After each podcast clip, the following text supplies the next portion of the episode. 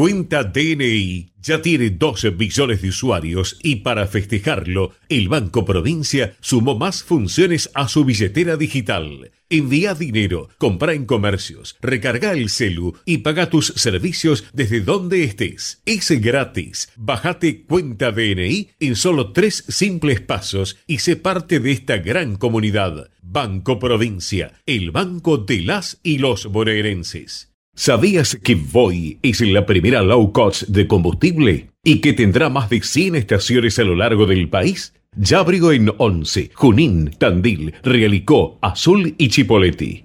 El futuro llegó con energía posible, accesible y de todos. Para más información, ingresa a www.voyconenergia.com.ar o envía un mail a info@voyconenergia.com.ar. Voy con energía. Hola. Somos Galicia. Y si querés tener el mejor banco para cobrar tu sueldo, te queremos recordar que cualquier persona como vos, como yo, como yo, puede elegir dónde cobrarlo.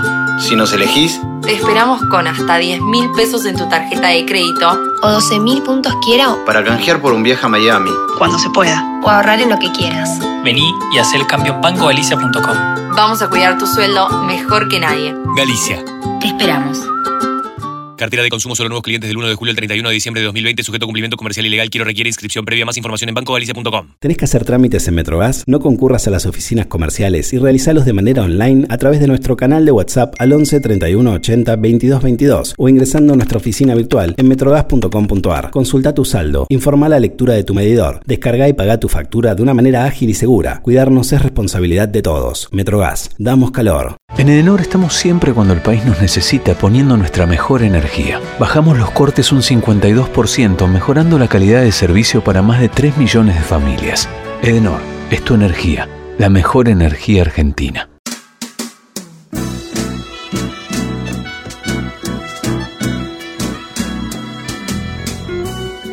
Entrevistas con los protagonistas de la política, la cultura, el espectáculo, la música y el deporte.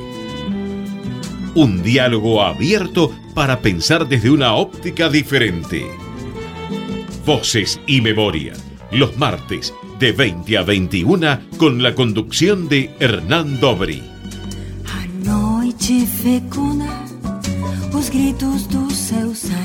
Buenas noches, bienvenidos a una nueva emisión de Voces y Memorias. Hoy nos visita un cantante, compositor y cantautor su nombre real es Mario Rubén González. A lo largo de su trayectoria ha interpretado más de 800 canciones en castellano, francés e italiano. Sus comienzos como cantante fueron en el colegio, donde se unió al grupo de Twisters, de Twister Boys. El artista Luis Aguilé le hizo llegar una propuesta de trabajo y se mudó a España y luego de allí a Francia, donde vivió muchos años. Entre sus principales discos se encuentra Muy Juvenil, Emociones, Si vuelve a ser cansancio, Amigo mío me enamoré, Jairo canta Borges, Canciones para mirar, por verte feliz, Atahualpa por Jairo, María de Buenos Aires, Borges y Piazzola, Jairo canta Piazzola, El Ferroviario, Criollo, Los Enamorados, Yaciro. Entre los premios y distinciones que recibió durante su carrera se encuentra el de la crítica del Festival de la Costa del Sol y el de Alcobenas, el primer premio del Festival de Village, el premio del Círculo de Publicidad de la Ciudad de Rosario, el de Intérprete del Año de Sadaic, el Estrella de Mar, la llave de la Ciudad de Córdoba y el título de representante honorario de la ciudad, además del premio Prensario, el CONEX, el ACE y el reconocimiento que le dio la República de Francia cuando lo nombró Caballero de la Orden de las Artes y de las Letras.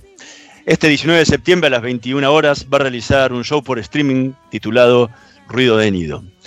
Hoy nos tomamos un café con Jairo. Proba Viaggio Expresso, el café 100% natural en cápsulas compatibles. Compra online en tiendaviaggio.com.ar. Con envío a todo el país o en su boutique ubicada en Salguero 2626 Palermo. Viaggio Expresso, el verdadero sabor del buen café. Muchísimas gracias por estar con nosotros en esta noche.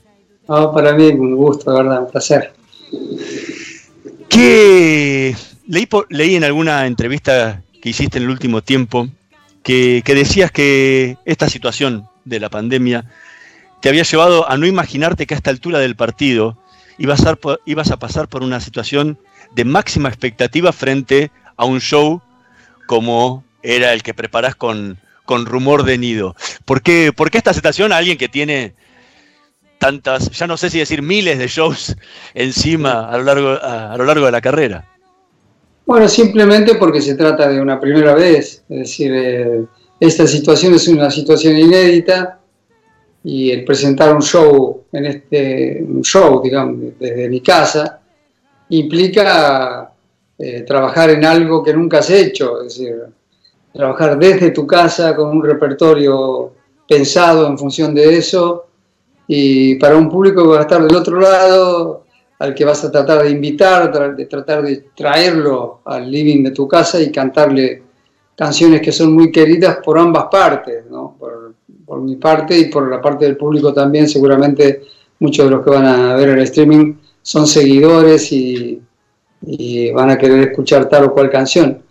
Es por eso y por después las características que encierra la cosa, porque eh, no se trata simplemente de pararte o de ponerte frente a una computadora y, o una camarita, agarrar la guitarra y cantar, sino que hay que hacer algo más, me parece a mí. Yo creo que hay que hacer algo muy profesional, algo pensado, estructurado, y eh, evidentemente eso requiere mucho trabajo, mucho trabajo y mucha creatividad también, porque tenés que afilar mucho por ese lado eh, la, imaginación y tratar de crear algo que, tenga coherencia, que tenga ritmo, que tenga eh, cohesión, que tenga eh, no una temática única, pero que pueda que la gente después lo recuerde como algo único, sí, ¿no? que no recuerde que fue una sucesión de canciones, sino que fue el momento en que vieron esto, ¿no? ¿Y cuál es el hilo conductor que va a tener este show? Bueno, yo voy a estar solo con la guitarra, cosa que para mí no es inhabitual, es decir, yo estoy acostumbrado a estar con mi guitarra y cantar con la guitarra, con varias guitarras, además, en este caso de acuerdo al estilo de cada canción. Y, eh, después, bueno, yo he escrito varias cosas, eh, que están relacionadas con el repertorio, con la circunstancia, con el... no trato de no mencionar demasiado la circunstancia, quiero que la gente, justamente lo que intento es sacar a la gente de eso, ¿no? Para hacerla entrar, digamos, en un clima mágico, que es generalmente lo que la gente espera de un espectáculo, ¿no? Entonces, eh, eh, hay que darse los elementos suficientes como para crear esa, magia, entre comillas, ¿no? Y eh, te aseguro que no es nada fácil, no es nada sencillo, y, pero es al mismo tiempo placentero, ¿no? Por el hecho de que, como dije al principio, se trata de una primera vez, y siempre que haces algo por primera vez, tiene algo de, desafío, de algo de inquietante, de esa cosa que estás, tienes que perfeccionar tal o cual cosa, vas descubriendo, a medida que vas avanzando, vas descubriendo eh, eh, a lo mejor eh, distintos elementos que no tenías en cuenta en otro momento, ¿no? y, bueno, eso sirve mucho. Y en ese sentido me está ayudando muchísimo. Por eso decía que a esta altura del partido, descubrir todo eso, eh, cuando parecía que más o menos conocías bastante, el hecho de haber actuado en muchos lugares, ¿viste? no te garantiza nada finalmente, ¿no? Porque la vida a veces te pone, como en este caso, en bretes totalmente inesperados y en situaciones inesperadas y tenés que encontrar también recursos en, tu capacidad o en, las ganas que tengas para hacer algo que valga la pena. ¿no? El, el, el 97, en el 2017, digo, corrijo, cuando te entrevisté junto a Juan Carlos Galieto, cuando estaban por lanzar la gira nacional que, que lo llevó a, a muchísimos escenarios, me habías dicho que estabas ante una situación inédita también, de tener que estar tocando la guitarra todo el show. Porque nunca estabas así. Y que eso por momentos en, todos los ensayos se te acalambraba la mano. Bueno, ahora vas a estar peor porque no vas a tener ni una segunda guitarra, vas a tener que estar solo durante todo el show tocando. ¿Cómo, ¿cómo te preparás para eso? Bueno, estoy preparándome muchísimo, estoy tocando la guitarra mucho tiempo, también es un ejercicio físico, digamos, ¿no? Las manos, los dedos, la agilidad, la destreza que puedas tener en ese momento depende mucho del trabajo previo, ¿no? Así que estoy trabajando mucho, de, la mañana a la noche toco la guitarra. y además me ha permitido encontrar para las canciones, para canciones que estaba habituado a cantar de una manera determinada, encontrar eh, aspectos nuevos, eh, entre comillas, hermosearlas, ¿no? Un poco, armónicamente. Eh, el trabajo, viste, trae esas cosas, ¿no? Te hace descubrir de repente cosas que no, tuviste en cuenta en un momento determinado y ahora surgen de una manera espontánea y exigido por la circunstancia, ¿no? Como suele pasar muchas veces también eso, ¿no? Cuando te exige la circunstancia, yo recuerdo una vez eh, cuando fui a cantar a Francia, eh, fui eh, con, con, la esperanza de que me fuera bien, pero en realidad nunca estuvo en mis planes ir a cantar a, Francia, ¿no? no viviendo en España, normalmente los cantantes enfocan sobre todo para el lado de América Latina por una razón de idioma, porque, porque está eh, pensado así, porque así trabaja la industria discográfica, en fin. Y entonces, eh, por una cuestión de facilidad también, porque irte para el otro lado de los Pirineos significaba hablar otro idioma, eh, habituarte a un sistema distinto, a una vida diferente, a un país también, es cierto, también todo hay que decirlo, un país como Francia, que es un país muy evolucionado y, que tiene, es muy competitivo en, todos los aspectos, y en el mundo del espectáculo también lo es, ¿no? Es decir, el mundo del espectáculo es mucho más grande, mucho más eh, poderoso, digamos, que el que puedas encontrar en, cualquier país de, habla hispana, ¿no? Entonces eh, tienen un centro, digamos, como París, que es un, es un lugar muy, sí, muy motivador, es cierto, pero que es muy difícil, ¿no? muy complicado. Entonces, eh, cuando yo llegué, eh, de repente, sin que yo pensara que pudiera pasar eso, tuve un éxito muy grande, muy, muy, pero tan inesperado como grande, es decir, eh, inmenso, y, y claro, choqué con el problema de que no hablaba francés. Entonces, ¿qué pasa? Que si yo quería hacer una carrera ahí, y hacer una carrera como cualquier cantante de ahí, tenía que hablar el idioma, porque si no, iba a limitar mi campo de acción, evidentemente, porque al no hablar el idioma no, iba a poder hacer entrevistas como las que estamos haciendo en este momento, en fin, ese tipo de cosas, no iba a poder ir a los programas de televisión, hablar, charlar, contar un poco de qué se trata lo que haces y demás. Es decir, limitar mucho la cosa. Y entonces tuve que ponerme en un aprendizaje de alto voltaje, ¿no? A trabajar muchísimo en algo que desconocía. En este caso estoy trabajando, estoy haciendo un trabajo de alto voltaje con algo que conozco como la guitarra, ¿te das cuenta? Es decir, que obligado por la circunstancia también, ¿no? Pero eh, como en aquella oportunidad eh, con el idioma, pero esta vez con la guitarra, que es un instrumento que conozco, pero que me doy cuenta que puedo conocer mucho más y mucho mejor. Y eh, ya no es solamente, viste, cuando mis viejos me regalaron la, la primera guitarra, yo era muy chiquito, tenía 10 años, una cosa así, y me regalaron la guitarra a, mi medida, ¿viste? Muy, muy linda, sonaba muy lindo, y no sabía absolutamente nada del instrumento, ¿no? Y, eh, bueno, mi padre me enseñó un par de acordes, él tocaba la guitarra, pero ahí muy amateur, muy así, ¿no? Nada más un poquito, acordes básicos, digamos, ¿no?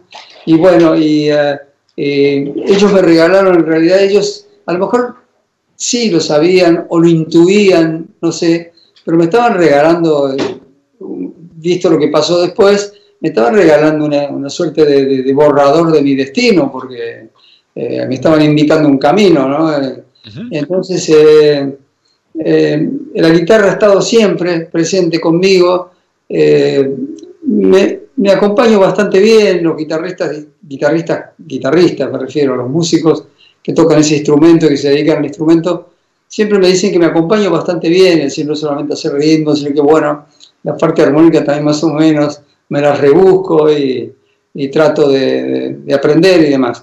Pero esta vez es mucho más preciso y también debe ser mucho más precioso. Entonces, eh, se trata de trabajar, es así, no hay otra. Eh, eh, nosotros creo que los artistas no paramos nunca nuestro aprendizaje, ¿no? no vamos a estar, yo creo que toda la vida estamos aprendiendo. Y, eh, en este caso estoy mejorando, creo, día a día el manejo de un instrumento que creía, que creía conocer mucho más de lo que conozco en realidad. ¿no?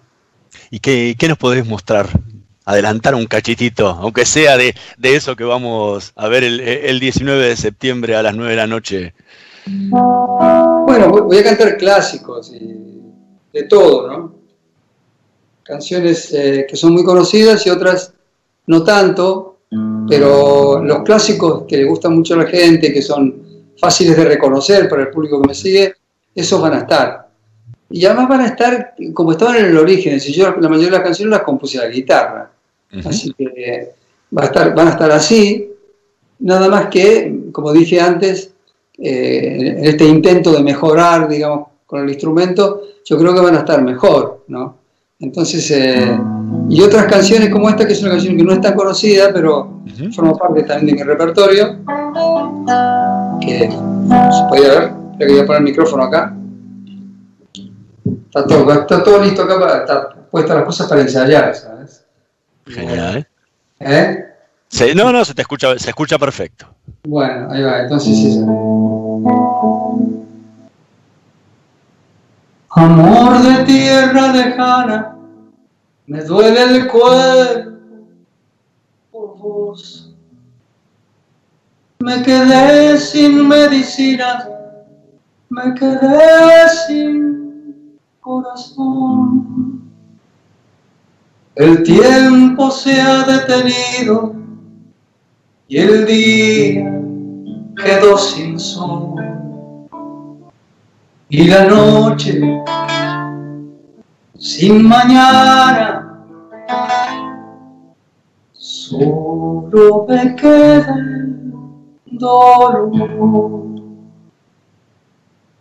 Y hasta el dolor es recuerdo deja la tierra de amor.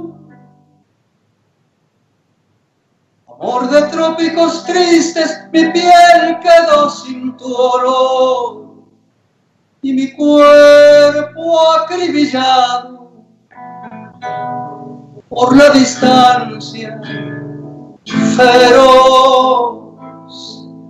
Las sábanas enloquecen sin tu oscuro resplandor de sol en la medianoche solo me queda el calor que se parece a tu cuerpo. Tristes trópicos de amor.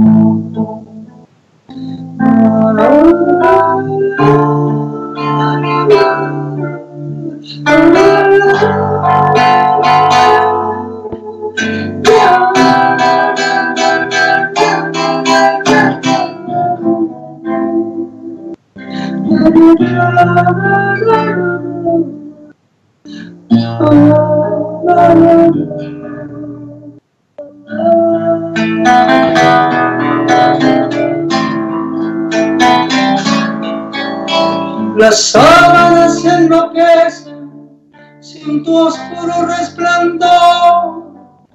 De sol en la medianoche, solo me queda el calor que se parece a tu cuerpo, tristes trópicos de amor. Hermosa. Hermosa, hermosa la, la canción y hermosa la versión. Muchas gracias. Muchas gracias. Bueno, ese tipo de cosas y, qué sé yo, canciones que son muy conocidas son muy conocidas en, su versión original, por supuesto, y, eh, y, que acaban de encontrar una versión distinta, ¿no? Por ejemplo,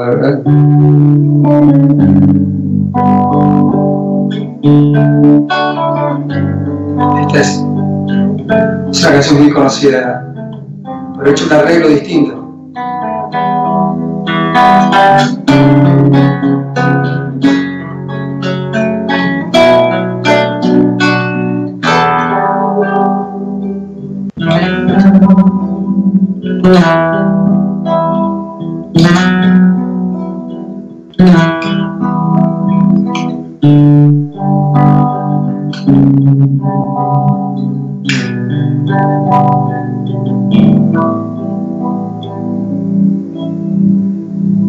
Amigos míos, me enamoré.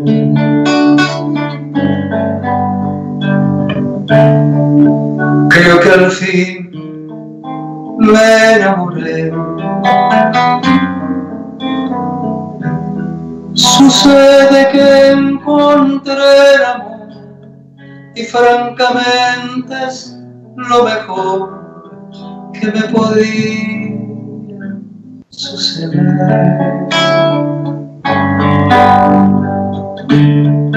No esperen charlas de café y horas vacías a granel. Por si lo quieren saber, les diré que fue sin querer, que sin querer tipo de cosas. Hermoso, aparte eh, es una versión mucho más intimista eh, que, que, cuando uno toca con toda la banda, ¿no? Claro, porque de eso se trata justamente, ¿no? De, es, un, es un recital intimista de verdad, es decir, hay, tiene que pasar algo que es, no es que sea chiquito, es intimista, es íntimo, es íntimo. Y, eh, y además de cantar, que tenés que imaginarte lo que pasa del otro lado, porque estás cantando para un público invisible. Entonces, eh, o hay dos, o dos soluciones, o, o intentás de alguna manera obviar eso, cosa que es imposible, eh, no sé, eh, hacer una abstracción de que estás cantando para el público, o hacerte invisible también. ¿no? bueno, es, parte de lo que vivías cuando ibas a cantar un estudio de televisión, ¿no? Que estabas cantando delante de tres, cuatro cámaras y no había nadie, estaban los técnicos atrás del otro lado. Y algo así, pero también ahí hay gente, ¿no? Está, el, el, cameraman, está, hay gente en un estudio de televisión siempre, ¿no? Y es cierto que es algo así, ¿no es cierto? Porque es cierto que se, se multiplica después la audiencia, ¿no? la gente que se está escuchando. Eh, es mejor no pensar a veces porque se hace un poco vertiginoso. Yo que soy bastante tímido y en el escenario, por ejemplo, siempre he buscado refugios que te lo permiten las luces, de acuerdo a cómo están trabajadas las luces en el escenario, te dejan conos de, de sombra por ahí donde te puedes esconder un poco, respirar profundo. ese tipo de cosas, y después volver, ¿no? Y el hecho de que, tenga, que tengamos luces siempre enfrente, eh, también te, te, impide ver eh, concretamente, ver, las primeras filas, o la, primera o la segunda fila, y nada más. Lo demás es una cosa oscura de la que de repente surge, surgen sonidos, surgen expresiones, surge alguien que dice algo, que grita, y después los aplausos. Y ahí el aplauso tiene, una importancia muy grande que yo creo que cuando haga esto es lo que más voy a, extrañar seguramente. ¿Y qué, ¿Y qué te pasa normalmente antes de subir al escenario? Bueno, antes de subir al escenario, eh, yo creo que lo que nos pasa a todos es una suerte de, de, ansiedad, ¿no? De angustia, de ansiedad. La primera vez que subí, fíjate vos, yo era chiquito, chiquito, ¿eh? o sea que era un público de escuela, un público de familia, un público de barrio, ¿viste? También, mi familia, los amigos, la gente, porque era la escuela del barrio. Y entonces, eh, cuando subí, estaba todo preparado, yo me había preparado en una habitación que mi padre acababa de construir y que estaba vacía, entonces yo cantaba ahí y ahí descubrí mi voz en realidad, porque, ¿viste? Ese sonido que hay ahí, la, reverberación, el espacio vacío. Y entonces... Eh, me preparé, como estoy preparándome acá, ¿viste? mucho, mucho ensayo ya, entonces tendría, qué sé, siete años, una cosa así, ocho años. Bueno, y subí al escenario y eh, la maestra tocaba el piano, ¿viste? Abajo y, la introducción de la canción, y cuando iba a empezar a cantar, me quedé mudo, no podía cantar. Vos sabés que me quedé mudo, no podía. Y entonces eh, no sabía qué me pasaba. Me hacían señas, fui perdiendo un poco noción de dónde estaba. Y inconscientemente sentí como que me trasladaba al lugar donde ensayaba, a la habitación esa vacía, cuando había descubierto mi voz y qué sé yo. Y eso me liberó. Y vos sabés que debo haber cantado, seguramente, porque ¿qué, qué es lo que me hizo salir de esa especie de letargo? De los aplausos. Los aplausos te, despiertan, ¿viste? te ponen... Bueno, ahí me di cuenta de la importancia que tiene el aplauso y de lo importante que puede ser el estado en el que salís al cantar, ¿no? Porque eso que me pasó entonces me sigue pasando, a lo mejor de otra manera, ya con mucha experiencia, además lo superas más rápido, pero igual, ¿viste? Yo, por ejemplo, una vez estábamos en Cosquín y yo tenía que hacer con Juan Falú y lo sabés, íbamos a hacer un, homenaje a Atahualpa Yupanqui, que hicimos mucho tiempo, y vos sabés que antes de empezar se retrasó la cosa por una cuestión que ahora no viene al caso, y vos sabés que tuve que esperar mucho detrás del el escenario, detrás de la, del, del telón. Y eh, entonces, ¿qué hice para calmar la ansiedad esa? Repasé las letras, pero dichas de corrido, ¿no? Y se la llaman la pobrecita porque está llamando si no todas las letras, y cuando estaba terminando ya había hecho no sé cuántas letras había repasado, me anunciaron, se abrió el telón y salí a cantar. ¿Te das cuenta? Fue una manera de, contrarrestar, digamos, al estado de ansiedad que tenés siempre antes de salir a cantar. Estamos conversando con Jairo. Vamos a hacer una pequeña pausa. En un minutito más volvemos con más voces y memorias.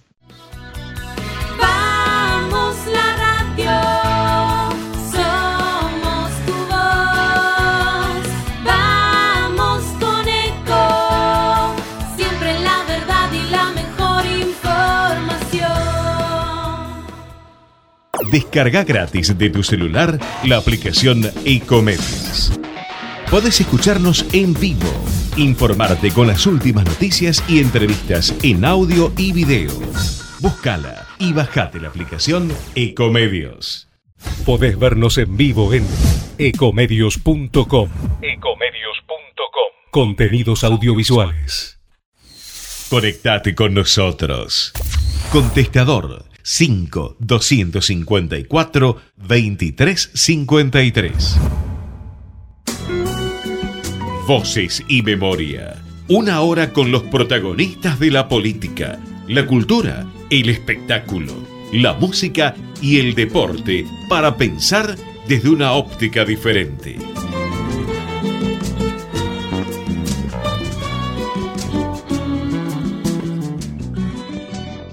Seguimos en Voces y Memorias conversando con Jairo. Recién contabas lo que, lo que te pasaba antes de, salir a escena. ¿Qué, sentís cuando cantás? Eh, las sensaciones son múltiples, eh, no se puede decir que tenga una sola sensación. Pero yo soy de los que se meten ahí a fondo. A veces hasta yo creo que demasiado. Demasiado porque por ahí me emociono, y yo necesito tener un control muy grande sobre lo que hago también, ¿no? Me refiero a la parte técnica o a la parte vocal, ¿no? Yo soy tipo perdido, si tengo que hacer las cosas de una manera espontánea, de que salir, lo puedo hacer, pero voy a sufrir, lo puedo hacer pero sufriendo, porque necesito controlarlo todo, ¿no? No soy, viste, esos cantantes que tienen, ojalá afuera, ¿no? Que tuviera esa facilidad para cantar y todo sale con mucha... No, lo mío es mucho, mucho laburo y la cabeza tiene que funcionar siempre muy bien y, estar todo bien coordinado todo el cuerpo y demás. Yo canto con todo el cuerpo, si no, no lo puedo evitar, no lo puedo evitar. Ojalá supiera hacerlo de varias maneras porque eso me permitiría, digamos, divertirme un poco más, porque a veces en el escenario se sufre mucho también, ¿no? Pero bueno, es eso, y, eh, a veces me extralimité, me pasé. He llegado a tener, fíjate vos, sensaciones de, no sentir el, piso, de estar como, como levitando, por supuesto que no estaba levitando, pero no sentía los pies en el suelo. Estaba, entonces sensación de vértigo, de que parecía que te ibas a caer para adelante, ese tipo de cosas. Me ha pasado, me ha pasado varias veces.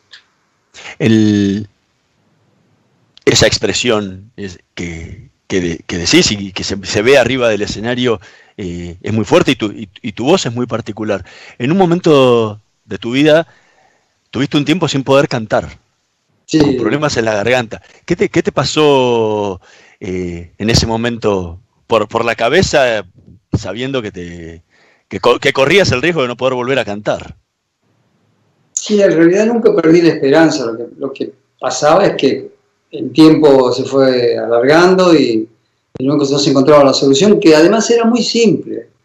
Si no se trataba de nada, eh, nada importante, no tenía nada que ver con las cuerdas vocales, que es lo fundamental para nosotros, ¿no? Las cuerdas vocales están en perfecto estado. Es más, un gran otorrino, no voy a mencionarlo porque no, no viene al caso, pero, pero me dijo que me, vio, eh, bueno, me miró minuciosamente todas las cuerdas vocales, con, la camarita esa que te ponen aquí, te observan. Y, me dijo, la verdad es que si yo no lo conociera a usted, me dice, yo había estado recibiéndolo, y me dice, si yo no lo conociera, usted no tiene nada, me dice. Si usted me dice que no puede cantar, usted tiene otro tipo de problema o es un farsante, me dijo. Textual, ¿eh? textual. Nunca me voy a olvidar. Y en realidad era más simple y estaba dentro del dominio de los otorrinos. Es decir, que por eso no quiero nombrar, porque estaba, la solución estaba en el dominio de los otorrinos. Yo fui a ver a profesores de canto de una gran reputación y me insinuaron cosas eh, increíbles, como por ejemplo que cantaba en una tesitura equivocada. Eh, pero me decían eso, cuando llegué a casa fui a ver una profesora de canto muy famosa, tampoco la voy a nombrar, pero me dijo que cantaba en una tesitura equivocada. Entonces cuando volví a mi casa, se lo dije a mi mujer casi llorando, fíjate porque estaba desesperado, y mi mujer la llamó por teléfono y me dijo, bueno, habló fuerte, que tuvo palabras muy fuertes con ella. Eh, por la simple razón, le dijo, porque usted se cree que se puede hacer una carrera de tantos años, grabar tantos discos, cantar en tantos lugares en el mundo, en una tesitura equivocada. locura. No, era una locura. Entonces me llegó eh, el nombre de Ana Inchausti, que también es profesora de canto de técnica vocal, que tiene una técnica distinta, ¿no? diferente a la clásica, a la más conocida. Entonces fui a verla y ella ya de entrada me levantó la moral, ¿viste? Porque yo la conocía personalmente y eh, toco la puerta y me dice, hola Jairo. Digo, hola, mucho gusto. Me dice, Jairo, ¿qué te pasa? Y yo le dije, no puedo cantar. Entonces, entonces me dice, Jairo, si vos no podés cantar, se acaba el mundo. Esa frase tan amable, tan rica, me dijo eso y me levantó la moral ya de entrada. Ya me, predispuso, digamos, de otra manera. Bueno, hicimos dos o tres cosas con ella de ejercicios y además con su técnica propia. Y me dijo, no, lo que te pasa a vos es una cuestión eh, médica. tenés un problema eh, médico. Vamos a ir a ver a un otorrino que conozco, que conoce de técnica vocal. Y efectivamente, fuimos a verlo y nada más escucharme me dijo lo que tenía. Y lo que tenía, tenía obstruidos completamente los senos paranasales, es decir, toda esta parte de acá, la calavera, todo lo que nosotros llamamos los resonadores, ¿no? que es donde colocamos la voz para que la voz sea brillante, para que resuene ahí, ¿no? como una caverna, ¿no? todo esto aquí, la parte de aquí, la parte de aquí arriba de las cejas, en fin, toda esta, esta parte de esa zona. Entonces todo eso estaba tapado por secreciones, mucosidad y demás. Entonces, sí, claro, era como, sonaba sorda la voz ahí. ¿Y eso qué te hace eso? Te impide subir de una nota, es decir, tener la tesitura mucho más baja porque te impide subir. Así llegas a una nota y no puedes dar la nota siguiente. yo estaba habituado a cantar en un registro bastante agudo, es decir, que para mí era fatal, no sabía cantar de otra manera. Además, técnicamente no sabía. Yo aprendí la técnica con Alexia de Pratt Guy muchos años y la técnica que yo conocía para cantar era esa, no sabía cantar de otra manera. Me había olvidado de cantar de otra manera, además.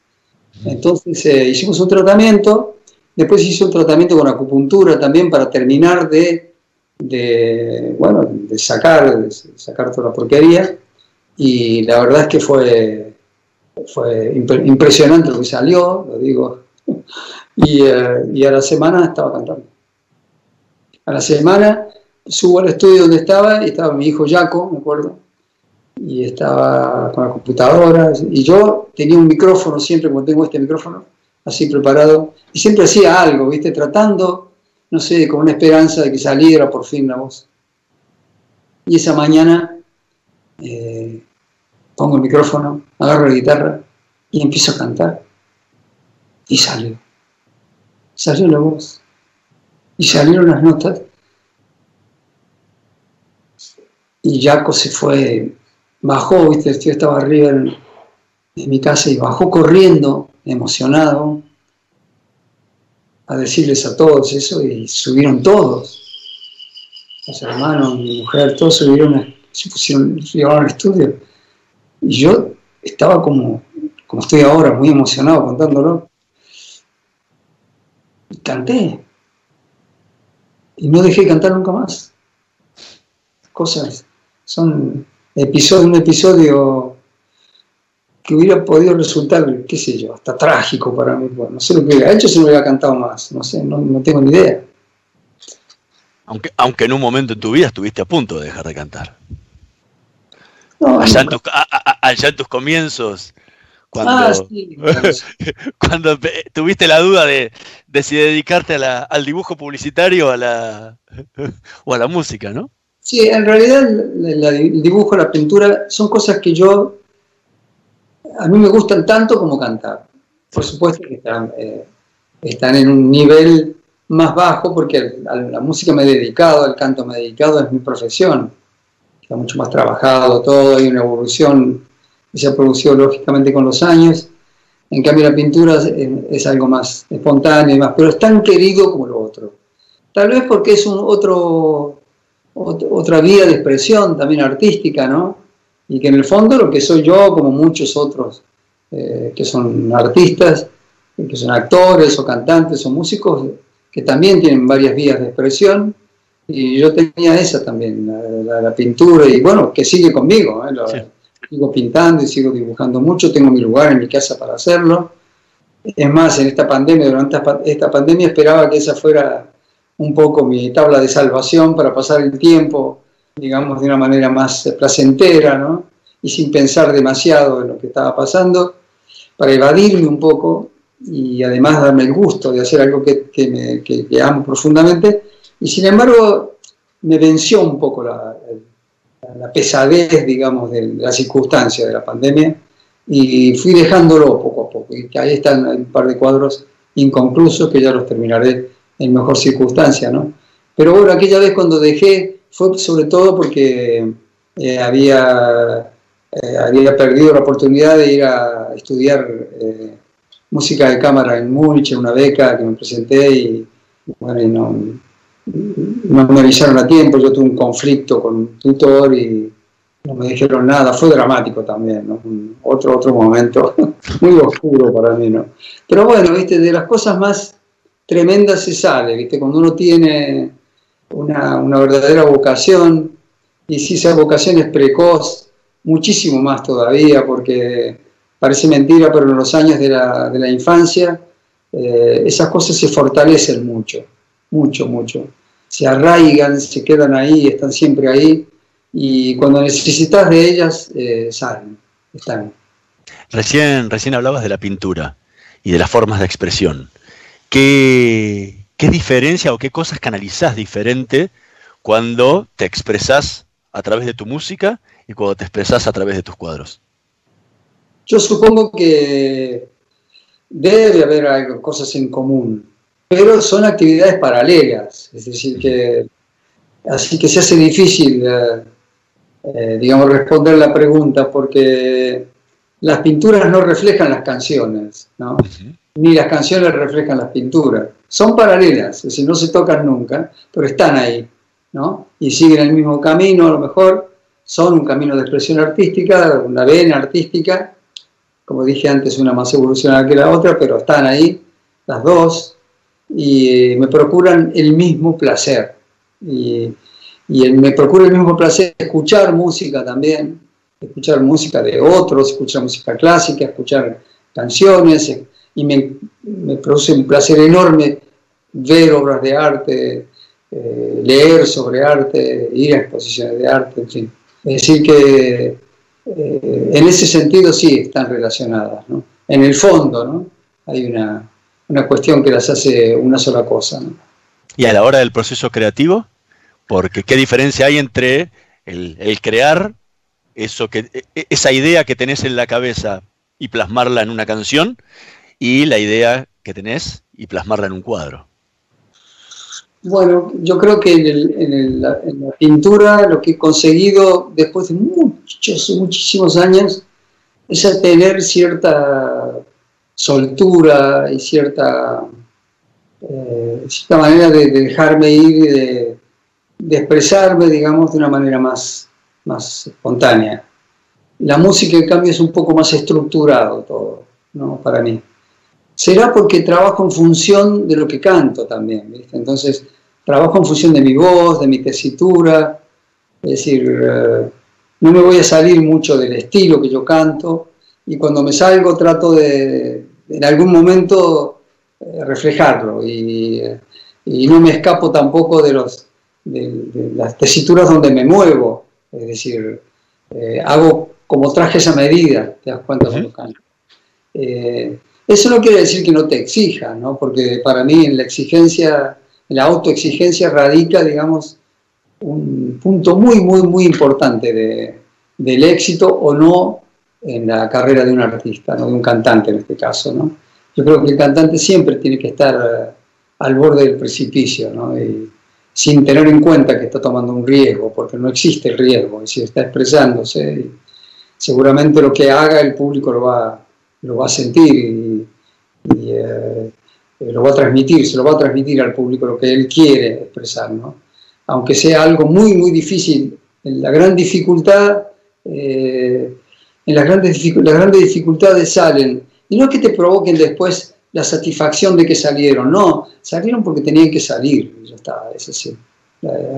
Hay, que animarse, hay que, hay que ir, tirarse al agua, no, no, no, consigo yo alguien que no que, no salga el escenario resuelto a, que, lo que hace tenga realmente una respuesta sincera del público, porque lo que va a hacer es algo sincero, ¿no? De su parte también. ¿Qué otro pedacito podrías regalarnos de, adelanto de lo que va a ser el, show del 19 de septiembre a las 9 de la noche vía streaming? Eh, un pedacito más. Ah, sí, bueno, cómo no, mira. A ver, eh...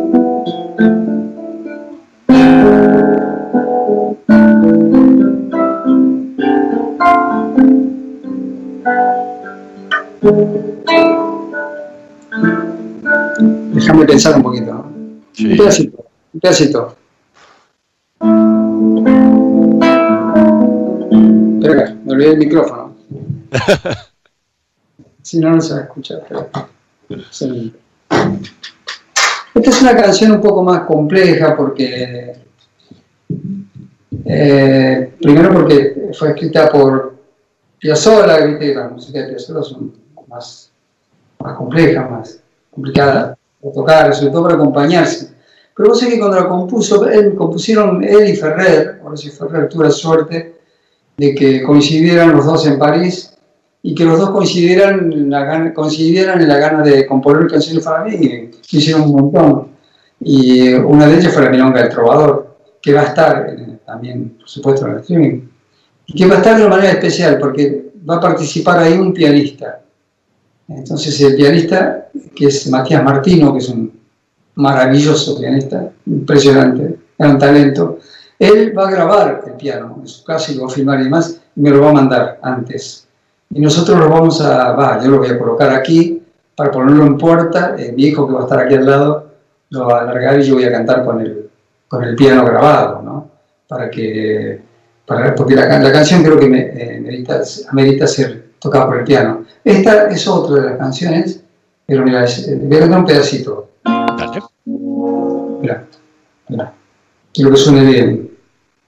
Esta es una canción de de Piazzolla y Ferrer, entonces me compusieron ahí, en París, en el año 82, por ahí, más o menos.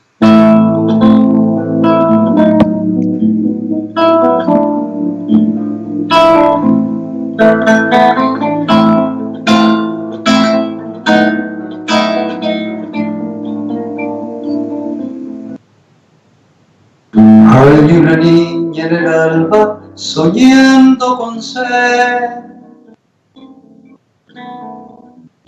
Es una gota de agua que quiere llover. Su voz me dice en el alma, seré tu mujer. Por esa niña del alma, yo el alma te ve.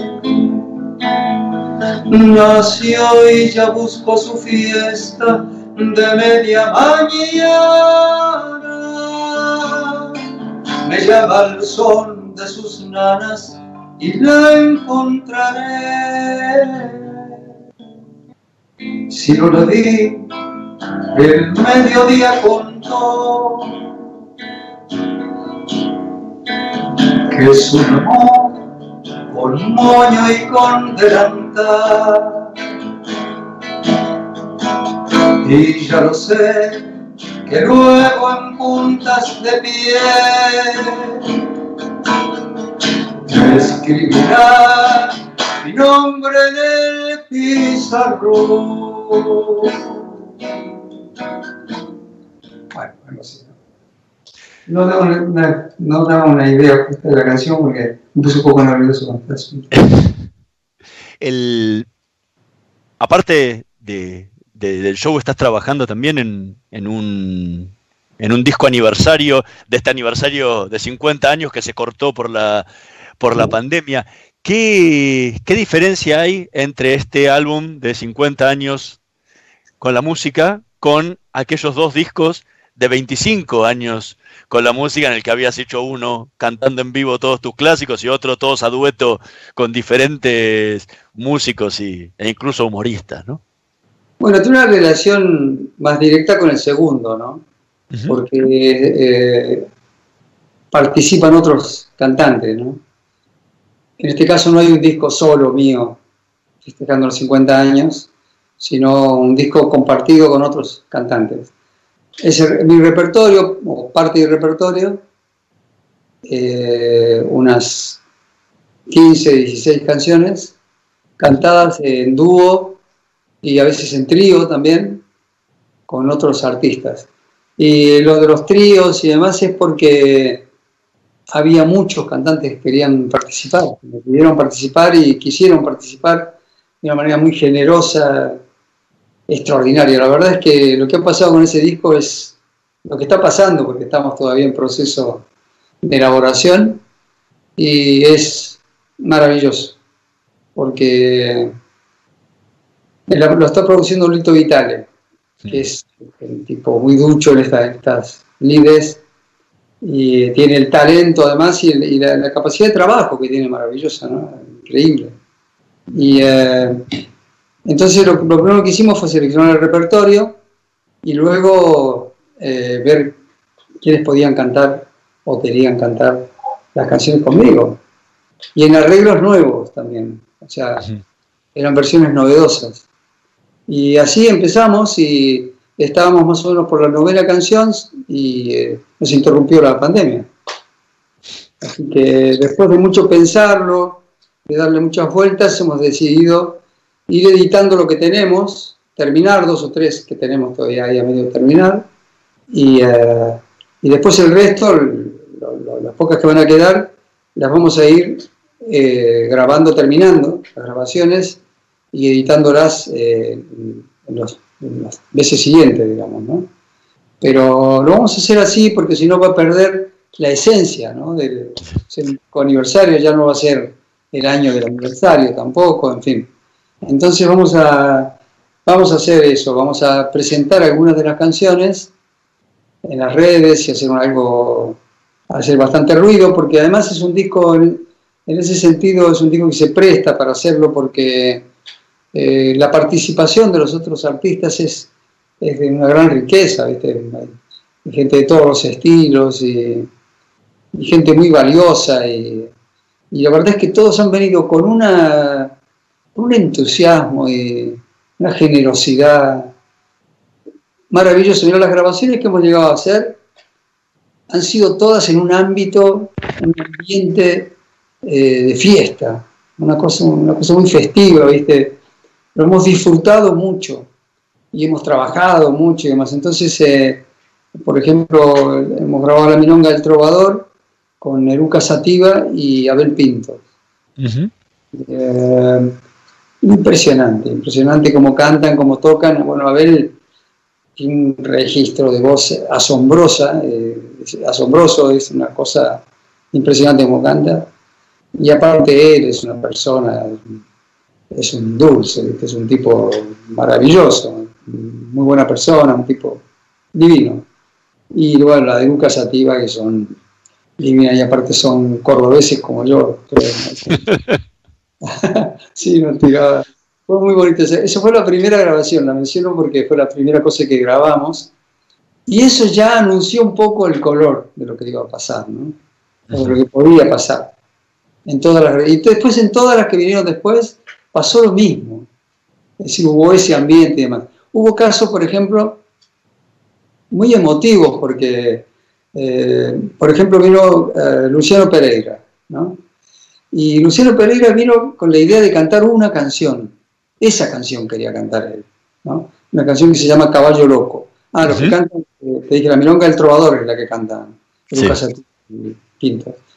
Bueno, y Caballo Loco, Luciano la quería cantar porque me dijo a mí, le dijo a Lito, nos dijo a todos, y lo dijo de una manera tan, tan particular, tan emocionante, ¿no? como lo contó, que era la canción de su madre.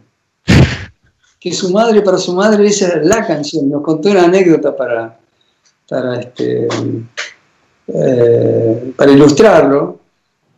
Fantástica. Dice que le regalaron, hacía mucho tiempo cuando salió la canción, entonces le regalaron un equipo de sonido, un equipito de sonido para escuchar música a la madre para su cumpleaños, para el Día de la Madre, para lo que sea, ¿no? Dice, y, ¿y quién le regalaron con el equipo? La canción. Una grabación de ese disco y tenían la canción para que la primera canción que escuchara fuera esa. Entonces cantarla, dice, para mí es, muy importante porque es como un homenaje a mi madre también. Es divino. ¿Y cómo la cantó? Empezó a cantar. Y dije, este tipo la cantó toda la vida, qué bárbaro. Y fue muy bonito, pero así todo, ¿eh? así todo, todo. Eh, todas las ideas, además, eh, de Lito, viste que tiene, es un músico, primero que es un todoterreno, viste, es un músico que domina todos, los estilos y se mueve en todos los estilos con la misma facilidad y con el mismo brío y con la misma energía y el mismo talento. Entonces, no le costaba nada este, meterse en, tal o cual canción. Y eh, grabamos este, Volver a Vivir con Nahuel Penisi y Pedro Aznar, grabamos eh, la versión de, de, Milagro en el Bar Unión, que es una canción muy importante para mí, y la grabamos con León Gieco y Víctor Heredia. Wow. Pues es que es una historia esa, Milagro en el Bar Unión, es una historia de amor, o sea, una historia de soledad, ¿viste? Tipos en un, en un bar, un día de lluvia, un bar que era muy conocido por los cordobeses, y Daniel Salzano escribió toda una letra sobre eso. Y entonces, ¿qué pasa? Habla sobre la soledad y sobre el destino, ¿no? Sobre las cosas que hace el destino para juntar a la gente, ¿no? Y eh, ellos coincidieron esa noche de lluvia ahí. Ella en una mesa y el tipo en una mesa opuesta. ¿no?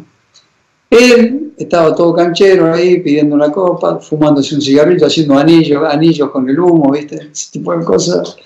Y ella llorando por el dandy que la había abandonado. Es una historia. Pero claro, ¿qué es lo que unió la cosa? ¿Qué es lo que produjo el milagro en el Bar Unión? Que Dios era el pianista. Entonces, ¿qué pasa? que, viste, tocó el, tocó el piano y el tipo se acercó, le acercó la silla. Y eh, este le prendió un pañuelo para que se las lágrimas. Y empezaron a hablar y pidió trago y qué sé yo, y esto y el otro. Y cuando estuvieron juntos ahí charlando en la mesa, animados, Dios se levantó, dejó de tocar el piano, se puso el saco, se abrió la calle y se fue volando. Bueno, esa historia, que tiene mucho de magia y tiene mucho también de una realidad eh, en la que hay una profunda soledad, ¿no? De la gente en una noche en un bar por ahí perdido, ¿no? Y eh, esa historia la fuimos contando los tres, cada uno contando una parte, y quedó muy bonita porque era un relato, cada uno lo relataba a su manera, ¿no? Y como diciendo, ay, ta, ta, ta, ta, ta, pasó tal cosa, tal cosa, tal cosa, y el otro decía, y tal cosa, y tal cosa, y el otro tal cosa, tal cosa. Después estamos contando la historia. Parecíamos los viejitos de los Muppets. o, o, ojalá, ojalá pronto ya podamos, podamos tenerlo para escucharlo entre claro. todos. Y más que nada agradecerte por, por tu gentileza para, para recibirnos e invitarlos a todos a que el, el 19 de septiembre a las 21 horas eh, se sumen al, al, show streaming que, que, vas a estar haciendo desde, desde tu casa, este rumor de nido que vas a hacer desde, desde tu hogar. La, la, explicación del título es muy simple, viene de una letra, de la, la letra de Milonga del Trovador. Sí. Conté a, a Ferrer, porque la Milonga habla de mí, la canción, entonces él me preguntaba cosas de mí para escribir, una cosa que fuera autobiográfica y no sé qué, pero la cantara como si fuera escrita por mí. Y yo le conté que fueron a despedirme en la estación, mi madre, mis hermanos, con el pañuelito y qué sé yo. Y él, de esa historia que yo le conté, muy cotidiana, simple, digamos, con una gran simpleza, él hizo un verso, escribió un verso con una gran poesía, lo que es el talento, ¿no? Y escribió con un rumor de nido, volaban tras de mí aquellos pañuelitos en la estación. Así que por eso se llama rumor de nido, en homenaje a, al, al, al rumor que hay en todas las casas, en homenaje a Ferrer, en homenaje a mi madre, en homenaje a la gente que está del otro lado escuchando. Bueno, muchísimas gracias Jairo, en serio, por haber compartido esta noche con nosotros en, en Voces y Memorias. Un gran gusto, muchas gracias. ¿eh? Nosotros vamos a reencontrar la semana que viene en la operación técnica Carlos Heinze y Gerardo Subirana, en la edición Javier Martínez. Nos vemos la próxima semana. Cuenta DNI ya tiene 12 billones de usuarios y para festejarlo, el Banco Provincia sumó más funciones a su billetera digital. Envía dinero, compra en comercios, recarga el celu y paga tus servicios desde donde estés. Es gratis. Bájate Cuenta DNI en solo tres simples pasos y sé parte de esta gran comunidad. Banco Provincia, el banco de las y los bonaerenses. ¿Sabías que Voy es la primera low cost de combustible y que tendrá más de 100 estaciones a lo largo del país? Ya abrió en Once, Junín, Tandil, Realicó, Azul y Chipoleti. El futuro llegó con energía posible, accesible y de todos. Para más información, ingresa a www.voyconenergia.com.ar o envía un mail a info@voyconenergia.com.ar. Voy con energía. Hola. Somos Galicia. Y si querés tener el mejor banco para cobrar tu sueldo, te queremos recordar que cualquier persona como vos, como yo, como yo, puede elegir dónde cobrarlo. Si nos elegís, te esperamos con hasta 10 mil pesos en tu tarjeta de crédito o 12 mil puntos quiera para canjear por un viaje a Miami cuando se pueda o ahorrar en lo que quieras. Vení y haz el cambio en bancogalicia.com. Vamos a cuidar tu sueldo mejor que nadie. Galicia. Te esperamos. Cartera de consumo solo nuevos clientes del 1 de julio al 31 de diciembre de 2020, sujeto a cumplimiento comercial ilegal. Quiero requiere inscripción previa. Más información en bancogalicia.com. Probá Viaggio Expresso, el café 100% natural en cápsulas compatibles. Compra online en tiendaviaggio.com.ar. Con envío a todo el país o en su boutique ubicada en Salguero 2626 Palermo. Viaggio Expresso, el verdadero sabor del buen café. ¿Tenés que hacer trámites en Metrogas? No concurras a las oficinas comerciales y realizalos de manera online a través de nuestro canal de WhatsApp al 11 31 80 22 22 o ingresando a nuestra oficina virtual en metrogas.com.ar. Consulta tu saldo, informa la lectura de tu medidor, descarga y paga tu factura de una manera ágil y segura. Cuidarnos es responsabilidad de todos. Metrogas, damos calor. En Edenor estamos siempre cuando el país nos necesita poniendo nuestra mejor energía. Bajamos los cortes un 52% mejorando la calidad de servicio para más de 3 millones de familias. Edenor, es tu energía, la mejor energía argentina.